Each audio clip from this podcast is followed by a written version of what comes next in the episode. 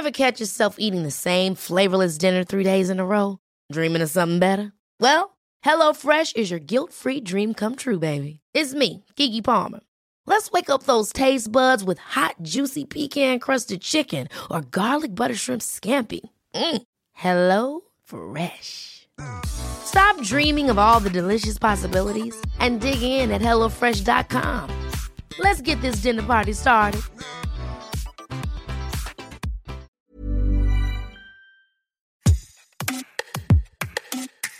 Denis Baupin, Nicolas Hulot, Damien Abad, Gérald Darmanin, Taha Bouaf, des hommes politiques soupçonnés, accusés de violences sexistes et sexuelles. Comment traiter de ces violences faites aux femmes? La question est posée aux partis politiques depuis des années et plus particulièrement aux partis de gauche en ce mois de septembre 2022. Des partis qui font du féminisme, de la lutte contre les violences faites aux femmes un combat politique. Le patron des Verts, Julien Bayou, a démissionné lundi 26 septembre de ses fonctions de secrétaire national de ELV après les accusations d'une ancienne compagne. Le député écologiste quitte également la présidence de son groupe à l'Assemblée. Adrien Quatennens, député La France Insoumise, a annoncé le 18 septembre se mettre en retrait de ses fonctions nationales après la main courante déposée par sa femme pour une gifle que son mari lui a donnée. Comment les mouvements politiques peuvent-ils enquêter, trancher dans ces affaires de violences sexistes et sexuelles? Quelle place pour la justice? Une accusation vaut-elle condamnation? On en parle aujourd'hui dans cet épisode de Minute Papillon. Deux invités en plateau, Mathilde Viau, ancienne collaboratrice parlementaire et juriste en droit public, créatrice du site Chère collaboratrice en 2016 pour libérer la parole des collaboratrices parlementaires victimes de violences, du lancement du mot dièse, hashtag MeTooPolitique, puis en février 2022 de l'Observatoire des violences sexistes et sexuelles en politique. Mathilde Viau a publié l'essai L'homme politique, moi j'en fais du compost aux éditions Stock. Ma deuxième invitée, Rachel Gara Valcarcel, journaliste au service politique de 20 minutes. Aujourd'hui, avec la dénonciation de ces violences sexistes et sexuelles, la mise en retrait, voire la démission de la présidence de son mouvement pour Julien Bayou, est-ce qu'on peut parler de moment de rupture Mathilde Viau? Je ne sais pas si c'est un moment de rupture, on pourra le dire quand on aura plus de recul. Je pense que c'est un moment de clarification, c'est-à-dire que c'est un moment où réellement euh, la question des violences sexistes et sexuelles arrive dans le débat public et suscite de vraies questions de comment différencier euh, la prise en charge par le politique d'un côté et la prise en charge par le judiciaire de l'autre, de différencier quel doit être le comportement, quelles doivent être les éventuelles sanctions morales ou pas qui vont être euh, apposées des cas de violence. Moi, je pense que ça va dépasser la question des violences sexistes et sexuelles. Ça repose la question du politique, du pouvoir en lui-même. C'est-à-dire qu'on se demande là, par exemple, qu'est-ce qu'un mandat public? Euh, Par qui doit-il être occupé? Quelles conditions doit-on remplir pour occuper un mandat public? Est-ce qu'il faut être exemplaire ou pas? Moi, je pense, par exemple, qu'on ne doit pas appeler à une forme d'exemplarité, mais que néanmoins, quand on est dans des situations où il y a 139 200 cas par an de violences conjugales, alors il est nécessaire que le message envoyé par les les partis politiques, qui sont des organes de diffusion culturelle comme d'autres, soient des messages forts qui permettent en réalité de faire reculer ces violences-là. C'est la raison pour laquelle moi je pense qu'Adrien Quatennens devrait démissionner, mais je tiens à préciser que cela est évidemment différent d'une peine judiciaire s'il devait être condamné pour ces raisons-là. Là, ce qu'on demande à un parti politique, c'est de se maintenir dans la sphère politique et donc d'apporter une réponse de cette nature. Cela permet aussi, euh, cette période de clarification, de séparer le politique du privé. On l'a vu dans la réaction de Jean-Luc Mélenchon, finalement, qui a lui-même privatisé, c'est-à-dire qu'il a fait état de ses sentiments à l'égard d'Adrien Quatennens, qui étaient des sentiments de compassion, auxquels il rappelait sa confiance et qu'il jugeait euh, être digne. Tout cela, c'est une réaction de l'ordre du privé, c'est-à-dire qu'il était affecté par le fait que son compagnon, son camarade se trouve dans cette situation. Et donc, ce n'était pas une, une réaction d'ordre Et donc c'est vraiment tout ça qui arrive en ce moment parce que ces réactions-là, on les a vues depuis très longtemps. Et que là, maintenant, elles nous crispent. avant, elle nous crispait moins. Quand on voyait Emmanuel Macron qui réagissait pour dire Gérald Darmanin, on s'est vu d'homme à homme, c'est une bonne personne, on n'avait pas eu ces réactions-là. Donc, on se retrouve dans cette situation-là où peut-être parce que c'est la gauche qui est concernée et que du coup ça nous choque plus, où on remet les pendules à l'heure sur tous ces plans-là, c'est-à-dire justice et politique, c'est-à-dire politique et privé, et toutes ces choses-là qui sont en train de nous permettre de réfléchir de façon collective pour euh, bien ranger, j'ai l'impression, les cas là où ils doivent l'être. Rachel Gara-Valcarcel. Je suis d'accord, on manque un peu de recul pour savoir si effectivement il y a une rupture. Moi, ce que je remarque, c'est que ça fait, allez, disons depuis l'affaire Bopin, que ce sujet revient régulièrement dans l'actualité politique. Et je remarque que jusque-là, malgré tout, on a surtout assisté à des séquences médiatiques qui se sont succédées sans qu'on interroge forcément le côté systémique de ces actes dans la sphère euh, politique, dans la société en général, mais en l'occurrence dans la sphère politique. Néanmoins, il se trouve qu'on est devant une accumulation, et notamment une accumulation ces derniers mois. Mais regardez, par exemple, l'affaire euh, Tahabouaf, on en a beaucoup parlé, et puis avant que l'affaire revienne avec euh, Adrien Quatennens, bah, on n'en parlait plus. Pareil pour euh, pour Coquerel. Finalement, ce sont des choses qui ont toujours été très circonscrites dans le temps. La question, c'est de savoir si effectivement on va prendre les choses à bras le corps.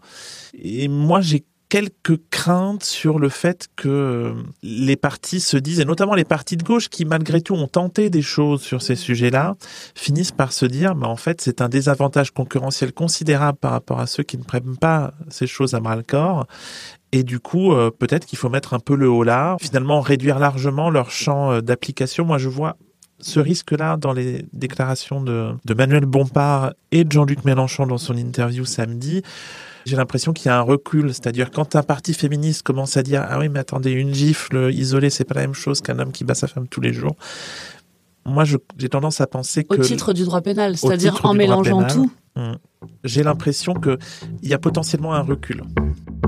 L'organisation des cellules d'écoute et d'enquête des partis, qui existent tant dans les partis de gauche qu'à Renaissance, le parti macroniste, sont dans ces affaires questionnées. Sont-elles utiles? Fonctionnent-elles bien?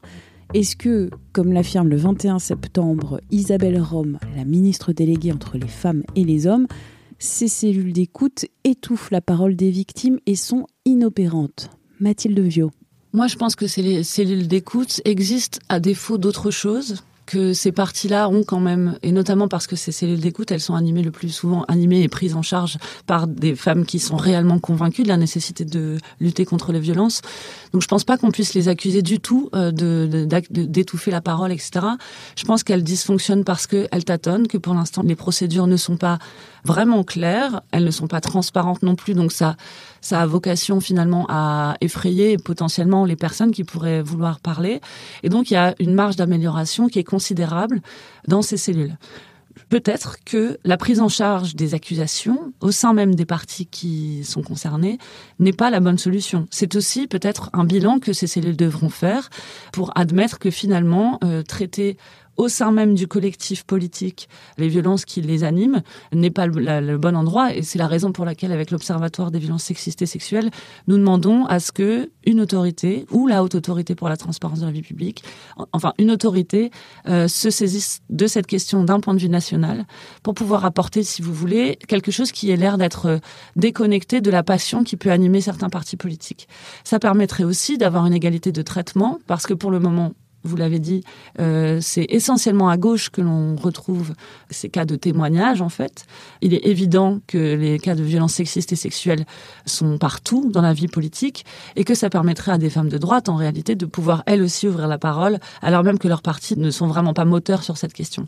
Donc moi, je pense vraiment que ça pourrait être une des solutions. Après, je ne veux pas vraiment, euh, pour l'instant, dire que ces cellules ne font pas le travail. Je pense qu'elles font ce qu'elles peuvent et qu'elles sont dépassées. C'est un mieux que rien, un, un pis-aller.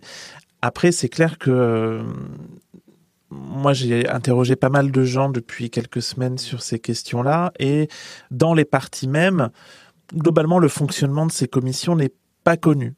Bah, ça veut dire que ça ne fonctionne pas bien, parce que si une commission n'est pas connue, son fonctionnement n'est pas connu, alors elle ne, elle ne pourra pas bien faire son travail, puisque euh, elle sera même peut-être pas accessible aux personnes qui auraient besoin de euh, saisir ces commissions.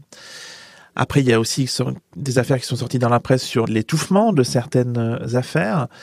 Mais je pense que la question aussi qu'on doit se poser, c'est quels sont les moyens de ces commissions? Là, on parle beaucoup, par exemple, de la commission chez ELV. Voilà, bah, elle est gérée par des personnes qui sont bénévoles, comme plein de tâches dans les partis d'ailleurs. Hein. Euh, la question est de savoir quels moyens on veut y mettre pour effectivement que ces commissions, ou ce qui devrait remplacer ces commissions, travaillent effectivement bien et qu'on se retrouve pas dans des polémiques infinies sur euh, leur manque de transparence euh, ou la longueur de leur procédure. Dans une tribune sur Le Monde, le 26 septembre, les avocates Dominique de la Garandrie et Saskia Henninger dénoncent un amalgame entre violence sexuelle et comportement sexiste. Selon elles, une accusation suffit pour ruiner la réputation d'une personne mise en cause et celle de la structure à laquelle elle appartient. Mathilde Vieux. Déjà, en matière de violence sexuelle et sexiste, il est hyper difficile d'avoir des preuves, de façon générale. Cela dit, vous avez raison, et elle pointe quelque chose d'intéressant, c'est que les comportements sexistes sont différents de violence. Néanmoins, dans le monde politique, et moi je pense que là on se pose réellement de la question du pouvoir, euh, le monde politique gravite autour d'une image un peu sacro-sainte du tribun qui est un homme, euh, qui est dominant, euh, qui doit pouvoir claquer du poing sur la table pour qu'on le suive. Et on se retrouve en réalité avec une façon de considérer la politique comme étant une arène où les arguments doivent venir s'opposer férocement les uns aux autres. Cela a des conséquences hyper importantes dans la façon avec laquelle on recrute le personnel politique. Le personnel politique est recruté pour son agressivité et sa capacité de domination. Cela génère euh, finalement une omniprésence et en tout cas une surreprésentation des hommes agressifs et violents, qu'ils s'arrêtent à des remarques sexistes ou euh, qu'ils aillent plus loin euh, dans des comportements euh, d'agression sexuelle ou de violence physique. Moi, je pense qu'il faut aussi revenir sur le fait que la plupart des études montrent que les faux témoignages sont extrêmement minoritaires. On ne peut pas faire comme si toutes ces études qui existent depuis des décennies, qui sont faites et refaites, n'existaient pas. Et notamment dans le monde politique, on soupçonne très rapidement les femmes qui témoignent de vouloir tirer un bénéfice politique de leur témoignage.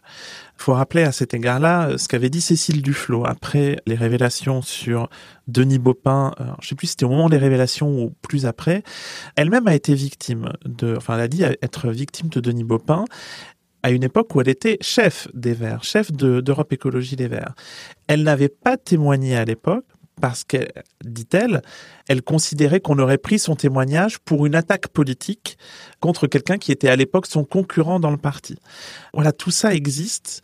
Les policiers, euh, les personnes qui s'occupent de ces sujets-là savent dans une immense majorité des cas, faire la différence entre un témoignage crédible et un témoignage qui n'est pas crédible. On ne peut pas faire comme si toutes les paroles se valaient, c'est pas vrai. Et par ailleurs, il faut raison garder. C'est-à-dire que les conséquences ne sont pas des conséquences judiciaires. On n'est pas en train de mettre des gens en prison sans procès, c'est pas ça qui se passe. On est en train de demander à Adrien Quatennens de retourner éventuellement à ses anciennes fonctions parce que l'on considère qu'il ne peut plus représenter la nation après avoir reconnu avoir été violent avec sa femme. C'est pas dramatique en fait et c'est la même chose pour tous, c'est-à-dire qu'on n'est pas en train de casser leur vie, on est en train de dire est-ce que tu penses réellement que tu peux représenter un mandat public, c'est tout.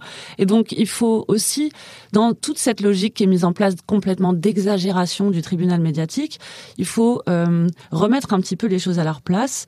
Euh, il n'est pas question, encore une fois, de venir priver de liberté quelqu'un. On ne rentre pas dans un régime autoritaire, on est en train de... Euh, de, réfléchir à réellement qu'est-ce que c'est la démocratie et qui est en mesure de remplir ces fonctions-là. Merci d'avoir écouté cet épisode de Minute Papillon, un podcast d'Anne-Laetitia Béraud pour 20 minutes. S'il vous a plu, n'hésitez pas à le partager sur les réseaux sociaux, à en parler autour de vous, à vous abonner, à l'évaluer sur votre appli ou plateforme d'écoute préférée. À très vite et d'ici là, bonne écoute des podcasts de 20 minutes comme L'été dans vos oreilles ou Tout s'explique.